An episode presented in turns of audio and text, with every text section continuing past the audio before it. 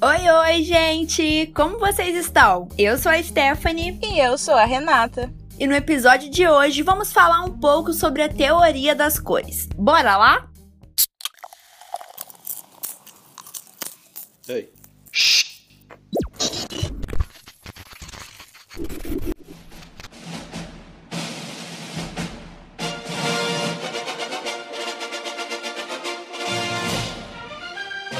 Minimetragem 5 minutos em casa. Vocês já ouviram falar sobre a teoria das cores e sua grande importância no cinema? As cores fazem parte do cinema desde a década de 1900 e mesmo na época das produções em preto e branco, algumas técnicas rudimentares permitiam a coloração, envolvendo até películas pintadas com aquarela. E em uma produção, nada é por acaso, principalmente as cores. E falar delas é falar de qual mensagem o diretor quis passar. Hoje vamos te mostrar que o uso das cores vai muito além da estética, funcionando para expressar sentimentos através dos filmes. Vocês já ouviram falar em psicologia das cores? Simplificando, a cor pode nos afetar emocionalmente, psicologicamente e até mesmo fisicamente muitas vezes sem nos tornar conscientes. Quando escolhida com cuidado, uma paleta de cores bem colocada define o tom para o filme. Para muitas produções, o uso de cor deixa de ser um recurso técnico e passa a compor um personagem inteiro, contando uma história por conta própria. Um exemplo bem famoso e fácil de entender é a trilogia Matrix. Tons esverdeados são restritos aos acontecimentos dentro da Matrix, enquanto o azul predomina o mundo real. As cores realmente passam sentimentos e sensações e podem contar muitas histórias dependendo de como forem empregadas em cena. Sabe aquele filme que te dá arrepios mesmo quando a história não é tão obviamente assustadora? Recursos visuais como design de produção e fotografia são os culpados por essa sensação de pavor. Um dos truques amplamente utilizados nos filmes de terror é a utilização de cores específicas, que manipulam o espectador para o sentimento que ele deve despertar em certas cenas. Na maioria desses filmes, se abusa de tons mais escuros e sem vida. Por exemplo, o vermelho é a cor mais utilizada em gêneros opostos, como terror, suspense e drama romance, por trazer a ideia principal de paixão e agressividade. E o preto e branco, por trazer sensações de solidão, desespero e medo. Outro gênero que podemos chamar a atenção é ação. Sabe por que é utilizado tanto o laranja e o azul nessas produções? Porque são cores que estão em lados opostos no círculo cromático, então são complementares. O contraste entre elas é vibrante, o que as torna ideais para filmes de ação, que precisam comunicar dinamismo e adrenalina.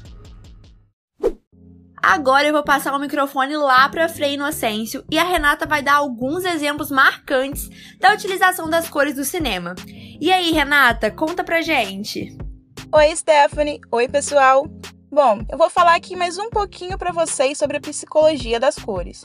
Você aí, já assistiu algum filme que apresentava uma cartela de cores marcante durante todo o seu desenvolvimento? Então vem comigo que eu vou citar alguns exemplos e explicar como e por que isso acontece. Começando pelo popular romance francês O Fabuloso Destino de Amélie Poulain. O filme se destaca quando o assunto é a paleta de cores utilizada na sua produção. Ele foi produzido praticamente inteiro em tons de verde e vermelho, utilizando luzes amarelas e, em algumas cenas, objetos azuis, suavizando o cenário e trazendo sensações de comodidade, tranquilidade e alegria. Os tons de vermelho predominantes no apartamento de Amélie remetem à paixão e o amor ardente em todos os sentidos na vida da jovem. Já o verde marca a imaturidade de seu relacionamento com Nino e a rigidez na personalidade do mesmo, sendo o tom predominante nas cenas que envolvem os dois protagonistas. E quando as duas cores se mesclam proporcionalmente, ou quando Nino aparece utilizando roupas em tons mais claros, passa essa ideia da evolução do relacionamento. Um outro exemplo de como as cores são muito bem utilizadas para remeter sensações é o famoso filme O Rei Leão.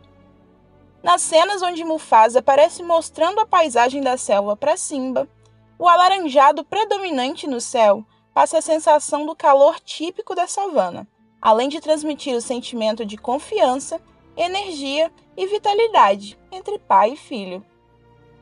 Já na cena onde Simba acaba invadindo o território das hienas, os tons de marrom, cinza e preto são associados a sentimentos negativos, como a ameaça e o medo. E por último, o filme infantil Moonrise Kingdom, de Wes Anderson, possui uma cartela de cores muito diversa em tons abertos. Por se tratar de um filme feito para crianças e também com elenco infantil, seus quadros são bastante coloridos e alegres. As cores amarelo, laranja e verde são bastante recorrentes em todas as cenas e transmitem aconchego, alegria, confiança e positividade causando uma sensação de conforto bastante agradável aos olhos de quem assiste. Então, galera, por hoje é só. Mas a gente espera que você aí tenha compreendido o tema e comece a reparar nas sensações que as cores transmitem pra gente através dos filmes. Também podem deixar um feedback pra gente lá nas nossas redes sociais. Se ainda não segue, corre lá rapidinho no Instagram e no Twitter e procura pelo arroba CineconUFV ou também pode procurar pelo Cinecom no Facebook. Além disso, nós temos um site recheadinho de informações sobre o projeto. Matérias que saem toda semana com atualizações sobre o mundo do cinema e muito, muito mais. Basta procurar por www.jornalismo.fv.br/cinecom e acompanhar todas as novidades. Mais uma vez, muito obrigada pela companhia. Aguardamos você aqui na próxima, hein? Um grande beijo. Tchau, tchau. Cinecom, Cinema e Cultura para Todos.